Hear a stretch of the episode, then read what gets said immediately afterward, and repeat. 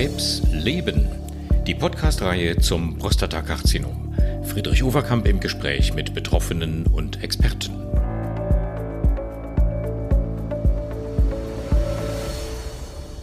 Hallo meine Damen und Herren, liebe Patienten. Wir sind wieder mal für Sie da und haben uns heute ein Thema ausgesucht, was wir nicht nur im Zusammenhang mit dem Prostatakrebs, sondern generell mit Krebserkrankungen für extrem wichtig halten. Viele Patienten bekommen ja äh, Tabletten in irgendeiner Form gegen den Krebs verschrieben. Das kann ein Antihormon sein, das kann eine Chemotherapie in Tablettenform sein, das kann eine sogenannte zielgerichtete Therapie sein. Alles Mögliche wird heute ja in Tablettenform hergestellt. Und es ist ja so, dass die meisten Krebspatienten nicht nur diese Krebstablette, ich sag mal äh, in Anführungszeichen Krebstablette einnehmen, sondern noch alles Mögliche drumherum. Medikamente für eine Herzunterstützung, gegen zu hohen Blutdruck, gegen Zucker, gegen Rheuma, gegen Schmerzen, gegen Magensäure. Also da kommt ja ganz schnell manchmal eine Handvoll oder ein halbes Dutzend Pillen zusammen, die man äh, zeitgleich oder zumindest am selben Tag mit der Krebsmedikation einnimmt. Das führt dazu, dass all diese Medikamente ähm, in der Leber verstoffwechselt werden, wie wir sagen. Das heißt, dort werden die eigentlichen Wirkstoffe oft erst aktiviert, aber es kann auch passieren, dass die Medikamente sich gegenseitig verstärken oder gegenseitig abschwächen. Sowas nennt man Wechselwirkungen und das ist ein ganz großes Thema, nämlich wie sicher sind die Arzneimittel, die Sie als Patienten einnehmen und was müssen die Ärzte tun, um es so sicher wie möglich für sie zu machen. Da spielen übrigens die Apotheker auch eine große Rolle. Mein Gesprächspartner heute auch zu diesem Thema ist wieder Herr Professor Peter Göbel von der Uniklinik in Erlangen, Urologe und Uro-Onkologe, der eben gerade zu diesem Aspekt der medikamentösen Tumortherapie extrem viel sagen kann. Hallo Peter. Hallo Friedrich, schön, dass wir uns wieder über ein spannendes Thema unterhalten. Hättest du gedacht, vor 20 Jahren, dass ein Urologe das Thema Medikamentensicherheit mal besonders auf dem Radar hat? Nein, sicher, sicher nicht. Äh, ganz glasklar. Und äh, wir stellen auch immer wieder fest, ganz viele Kollegen, die äh, ärztlich tätig sind, ähm, durch die verschiedenen Disziplinen eigentlich verlassen sich immer darauf, dass der dazugehörige, die dazugehörige Disziplin, die äh, das Medikament verordnet hat, das auch sicher und richtig einsetzt. Also du hattest es eben schon angesprochen in deiner Anmoderation, die Blutdrucktablette. Natürlich gucke ich als Urologe nicht auf die Blutdrucktablette und hinterfrage die Arbeit des Kardiologen oder des internistischen äh, äh, Kollegen, der diese ähm, äh, Tablette hier angesetzt hat, sondern das wird er richtig gemacht haben. Der wird entsprechend den Blutdruck kontrolliert haben, der wird den Patienten gemonitort haben, die werden die Dosis entsprechend titriert haben. Ich kann nicht hingehen und dem anderen sozusagen sein Fach hinterfragen. Hm. Dann hat der Patient aber gleichzeitig noch neben seinem Kardiologen äh, oder seinem Nephrologen, wer auch immer äh, sich da berufen äh, gefühlt hat, ich sag mal, die Blutdruckregulation hier zu machen, hat er zusätzlich noch einen Hals-Nasen-Ohrenarzt. Dieser Hals-Nasen-Ohrenarzt hat ihm etwas äh, zur besseren äh, Durchblutung äh, verschrieben, weil er einen Tinnitus hat mhm. und hat gesagt, also die Rheologie, also die, die äh, Flüssigmachung sozusagen des, äh, des Blutes, dass das besser durch die feinen Gefäße auch läuft. Das unterstützen wir jetzt, indem wir ihnen Medikament geben, was vielleicht mehr Blutverdünnung macht. Auch dem Kollegen, der hat sicherlich gute Gründe, dass er das so gemacht hat und der den hinterfrage ich natürlich auch nicht. Jetzt kommt der nächste noch und sagt, ja, ähm, dann war er beim Gastroenterologen und hat wegen diesem schrecklichen Sodbrennen jetzt noch sein Pantoprazol bekommen, also ein äh, Säureblocker und äh, den nimmt er auch noch ein. Keiner fragt aber äh, oder hinterfragt aber jeweils die Richtigkeit der jeweiligen Anordnung. Und ich glaube, dass es im Moment durch die ähm, durch die vielen ähm, Doktoren, die da sozusagen an einem Patienten dran sind, mhm. natürlich dann, wie du es richtig gesagt hast, zu einer ganz erkläglichen Menge von ähm, Einnahmen kommt für diesen Patienten, die für sich genommen alle ihre Richtigkeit haben. Mhm. Aber weil wir das Medikament des anderen sozusagen gar nicht hinterfragen, hinterfragen wir auch nicht die mögliche Wechselwirkung. Mhm. Und wir haben vor diesem Hintergrund ähm, eine Studie bei uns gemacht. Und zwar mhm. haben wir für die Patienten, Prostatakarzinom-Patienten, ähm, die zu uns in diese ambulante ähm, onkologische Therapieeinheit kommen, in dieses Auronte kommen, äh, mhm. da haben wir mal geguckt, bei den Patienten, die Enzalutamid oder Abiraterone kriegen, also eine Hormonergänzungstherapie äh, mhm. zur, zur Androgendeprivationstherapie, eine hormonmanipulative Therapie und haben uns mal angeguckt, was mit diesen Patienten ist und was die an ähm, Medikamenten zusätzlich noch haben. Mhm. Wir haben die wirklich gebeten, bringen sie einfach in einer braunen Tüte. Es gibt so ein, im äh, angloamerikanischen gibt es diesen äh, äh, Begriff äh, Brown Bag Check. Das mhm. ist, äh, man nimmt in einer braunen Papiertüte einmal seinen Medikamentenschrank, äh, schüttet den da rein und bringt das mit in die Ambulanz und ein Pharmakologe guckt da mal drüber. Mhm. Erstaunlich ist als erstes, der erste Befund, ähm, dass mehr Medikamente dabei waren in dieser Tüte, als der Patient angegeben hatte, trotz Nachfragen etc. Und ein Klassiker ist, ja, wenn man dann diese Tabletten da ausbreitet und sagt, sagen Sie mal, die kleine hier, ja, die nehme ich schon immer. Mhm. Die, die, die zählt gar nicht als Medikament. Äh, oder die, ja, da, hören Sie mal, die ist doch für den Blutdruck. Die wird er auch nicht wahrnehmen. Dann die, die nehme ich nur manchmal, wenn es mir nämlich nicht so gut geht. Ja, und dann stellt sich auf einmal heraus, das ist möglicherweise sehr potentes Schmerzmittel oder irgendetwas, aber nimmt er eben nur manchmal. Die eine, die nimmt er dann schon ewig mhm. und so kommen dann so zusätzliche Informationen ans Tageslicht, die möglicherweise Einfluss haben.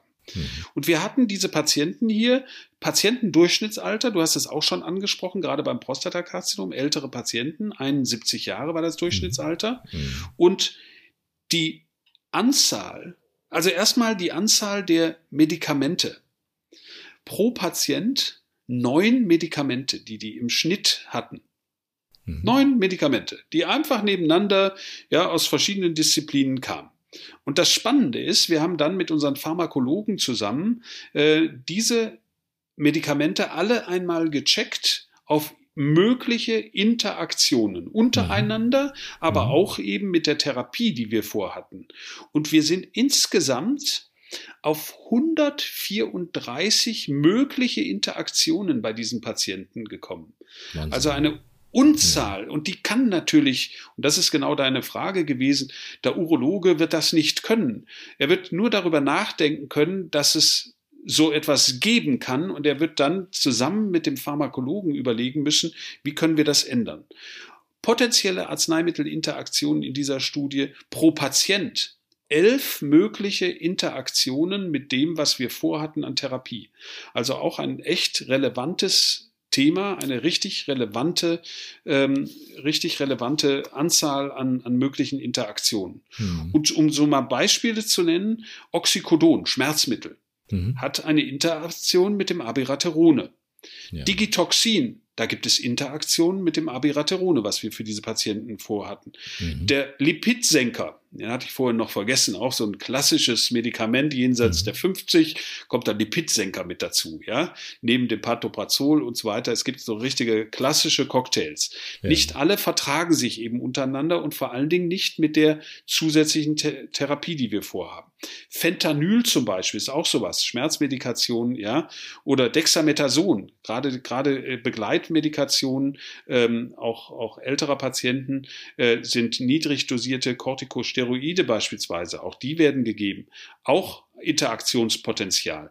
Nicht alle diese Interaktionspotenziale sind den Therapeuten auch wirklich bekannt. Ich glaube, mhm. das ist das, was, was du in der Einleitung gesagt hast. Das Wichtigste ist für den Patienten auch, dass er sozusagen wirklich komplett offenlegt, was er alles einnimmt. Genau. Und da zählen auch pflanzliche Präparate teilweise, die werden gar nicht als Medikament gesehen. Mhm. Ja, Hormon, äh, äh, gerade wenn man an die Antibabypille denkt, äh, bei jüngeren Patientinnen, ja, das nehmen die dauerhaft ein, wird gar nicht als Medikament mehr angegeben. Ja, wenn du bei den 30-Jährigen äh, durchfragst, ja, was nehmen sie an Medikamenten? Keine. Ja, und die mhm. Pille? Ja, doch, mhm. die nehme ich schon. Ja, genau. das schon, ja. Und genauso ist das mit, mit irgendwelchen Ergänzungen, die werden einfach eingenommen, aber nie offengelegt. Letztendlich ist es alles relevant, äh, was man so zusätzlich schluckt. Also du hast gerade die pflanzlichen Präparate erwähnt. Das können natürlich auch Nahrungsergänzungsmittel sein ähm, oder sogenannte alternative Wirkstoffe. Wir haben ja in einem anderen Podcast mal über sogenannte alternative oder ergänzende Heilmethoden gesprochen. Aber ich, ich nenne mal zum Beispiel Eukalyptusöl, Pfefferminzöl in hoher Dosierung, Ginseng, grüner Tee, Ginkgo. Das sind alles, ähm, ich sag mal, Stoffe, die durchaus äh, den Abbau von Krebsarzneimitteln verändern können. Also diese ganzen Phytopharmaka, diese pflanzlichen Produkte. Und ich will noch mal auf eins hinweisen, es gibt ähm, in der Leber ja einen gigantischen Stoffwechsel. Viele unserer Medikamente werden erst in der Leber, wie gesagt, aktiviert. Viele werden auch in der Leber abgebaut. Und manchmal sind es auch die Abbauprodukte, die dann erst die eigentliche Krebswirkung verursachen. Und ähm, es gibt in der Leber viele Enzyme, die das machen. Die machen da ihren Job und zerhacken die Arzneimittelmoleküle. Und dieses zentrale Enzym, das hat auch einen schönen Namen, Zytochrom P450 heißt das, das können, das kann von manchen Medikamenten äh, stimuliert werden und es kann auch gebremst werden. Und zum Beispiel kann man mit Grapefruitsaft oder auch mit Cannabis, wenn man einen Joint raucht, dieses Abbauenzym erheblich bremsen. Das heißt, dadurch wird auch die Krebstherapie möglicherweise langsamer abgebaut. Und äh, das kann dazu führen, dass sie länger und stärker wirkt. Umgekehrt kann man mit Rauchen, mit Alkohol und mit Johanniskraut dieses Abbauenzym extrem beschleunigen. Und das kann dazu führen, dass eine Krebstherapie zu früh wieder ausgeschieden wird. Also das ist, äh, soll alles äh, Ihnen keine Angst machen, meine Damen und Herren. Es soll Ihnen einfach nur mal erläutern, was in unserem Körper passiert. Und deswegen ist das, was Professor Gebell sagt, die Wachsamkeit und ähm, ja, einfach auch der Mut, alles zu verraten, was man sonst noch so einnimmt, neben der Krebstherapie, eine, glaube ich, ganz, ganz wichtige Botschaft für den Alltag. Und der Apotheker kann gut helfen. Äh, weil man dort dicke Nachschlagewerke im Internet kennt, äh, wo man nachschlagen kann, welches Medikament mit welchem interagiert, also Wechselwirkungen macht. Und es gibt auch Apps, wo man sowas nachschlagen kann. Und insofern glaube ich, ist es ähm, für uns ganz wichtig, dass wir diese Botschaft verbreiten. Leute, seid wachsam. Es geht nicht immer nur um die einzelnen Tabletten für einzelne Krankheiten oder gegen einzelne Symptome, sondern man muss das gesamte Bild zusammenschauen, wie so oft in der Medizin. Hast du noch Beispiele aus deinem, deinem urologischen Alltag, Peter, die du uns noch sozusagen, um das Ganze noch ein bisschen plastischer zu machen, nochmal rüberbringen kannst? Ja, zum Beispiel, also mir fällt gerade zum Beispiel zu dieser ähm, Magensäure fällt mir halt äh, ein. Ähm, bestimmte, bestimmte Stoffe wirken dann eben nicht, weil äh, sie hm. sozusagen dann nicht mehr aufgenommen werden. Und ähm, da ging es einfach dann beispielsweise bei einem Patienten darum, der hatte keinen Tumor ansprechen, der, die Antitumortherapie hat nicht gewirkt und wir haben uns nicht erklären können, wieso. Ähm, und mhm. ähm, die einfache Umstellung, ganz interessant eigentlich, die einfache Umstellung der Pantoprazol-Einnahme von morgens auf abends mhm. hat dazu geführt, dass das Medikament äh, seine Wirkung entfachen konnte. Und das, da sind wir nur dahinter gekommen, äh, mehr oder weniger durch Zufall, weil der Patient bei uns mehrere Tage im Krankenhaus war und sich gewundert hat, dass er die von zu Hause eigentlich äh, gelistete Tablette bei uns nicht kriegt. Dann hat er gesagt, ich nehme aber mhm. morgens doch immer und dann fiel das auf. Also ich glaube, dass das ähm, nochmal der Hinweis, ganz wichtig, ähm, Patienten empfinden oft das, was sie über Jahre bereits einnehmen, gar nicht mehr als Therapie. Genau. Das ist gut auf der einen Seite, weil sie sozusagen nicht mehr belästigt werden durch den Therapiegedanken. Auf der anderen Seite mhm. ist es aber wichtig, dass diese Dinge offengelegt werden. Also das ist so sowas, was mir wirklich einfällt. Dann vielleicht noch ergänzend zu dem, was du gesagt hast, ähm, mit diesem Abbausystem, diese Abbauenzyme. Ähm, da ist es natürlich ganz wichtig, diese Enzyme sind im ähm, oder die Stoffe, die durch die Enzyme dann aufgespalten und ausgeschieden werden, die sind natürlich in Konkurrenz. Das heißt, es gibt, ähm, es gibt Stoffe, die äh, werden dann äh, weniger gut abgebaut oder besser abgebaut, weil halt in Konkurrenz gerade das andere Medikament, was wir einnehmen, möglicherweise an derselben von, oder von demselben Enzym sozusagen abhängig ist und dann entsteht eine Konkurrenzsituation und dann kann eben nur eins sozusagen bearbeitet werden. Genau. Das ist auch nochmal ein wichtiger Hinweis. Der dritte wichtige Hinweis ist, glaube ich, dass sogar auch Nahrungs, äh, äh, Nahrungsbestandteile, Grapefruitsaft zum Beispiel, ja, ist ein, ist ein CYP3A4-Induktor. Das ist äh, ja solche, also wo, wo tatsächlich dann ähm, auch ganz gezielte äh, Enzyme geblockt werden durch beispielsweise das Trinken von Grapefruitsaft. Ja, hm. warum erwähne ich das? Weil natürlich jeder Tumorpatient sich möglichst jetzt gesund ernähren will. Ja, und dann kommt halt liebevoll äh, zubereitet der frische Grapefruitsaft, weil hat ja viel Vitamin C, ja, und ist gesund, genau. kommt dann auf den Tisch. Das hat der Mann nie vorher getrunken, aber jetzt, ja, äh, serviert ihm das seine Frau vielleicht, ja, oder sein Lebenspartner und sagt, hier, ich habe was, was dir besonders gut tut, ja, und macht damit möglicherweise etwas, was eben vielleicht auch gar nicht erst auf den ersten Blick auffällt. Also auch hier ganz wichtig, wieder äh, wirklich umfänglich äh, tatsächlich ähm, offenlegen, damit solche Interaktionen auch aufgedeckt werden. Wir haben für unsere Patienten und auch für unsere das ist vielleicht noch ganz wichtig für unsere niedergelassenen Kollegen, die ja möglicherweise nicht unbedingt jeden Tag, ich sag mal, auf dem aller, allerneuesten Stand äh, diese Interaktionsforschung äh, begleiten und sehen.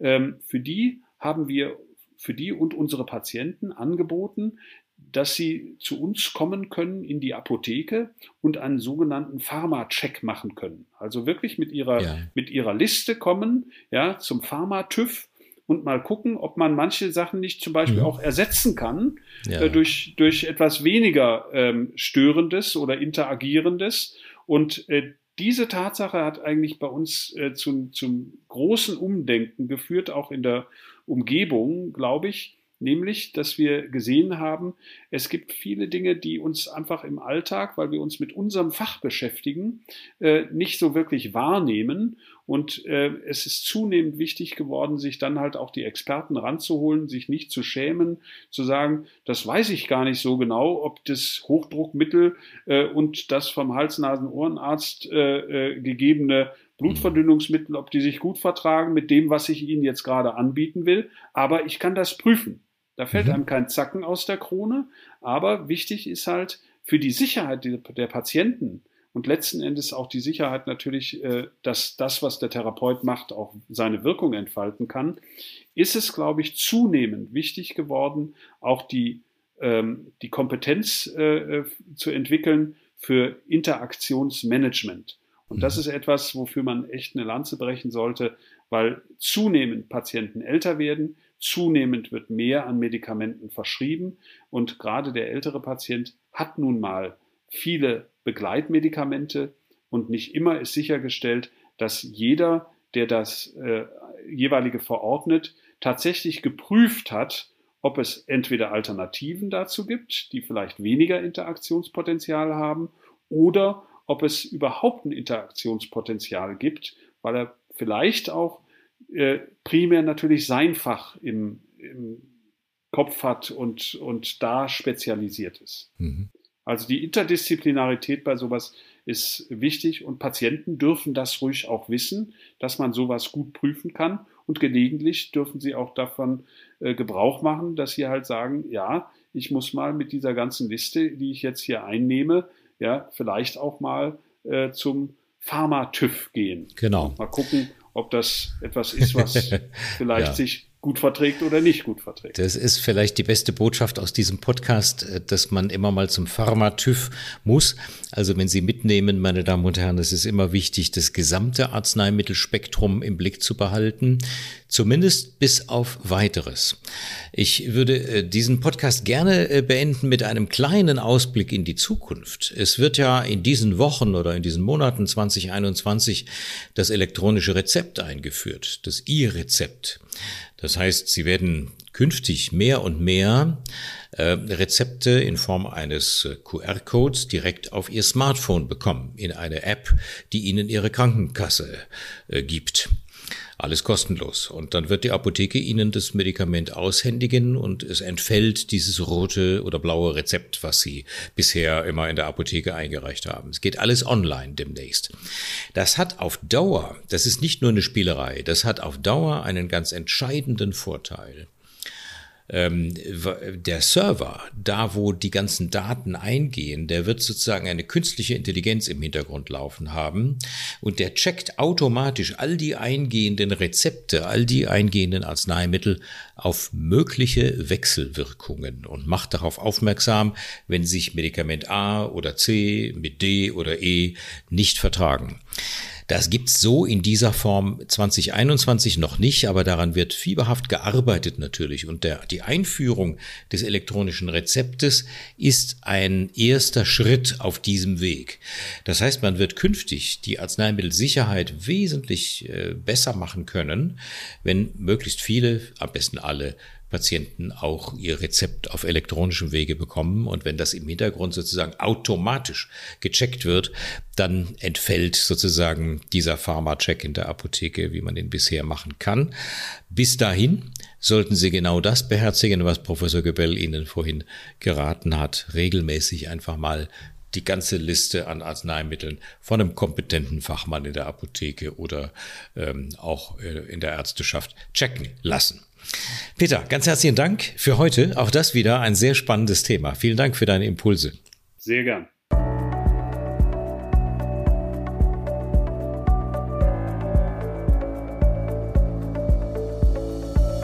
Krebs leben. Die Podcastreihe zum Prostatakarzinom mit freundlicher Unterstützung von Hexal Sandu.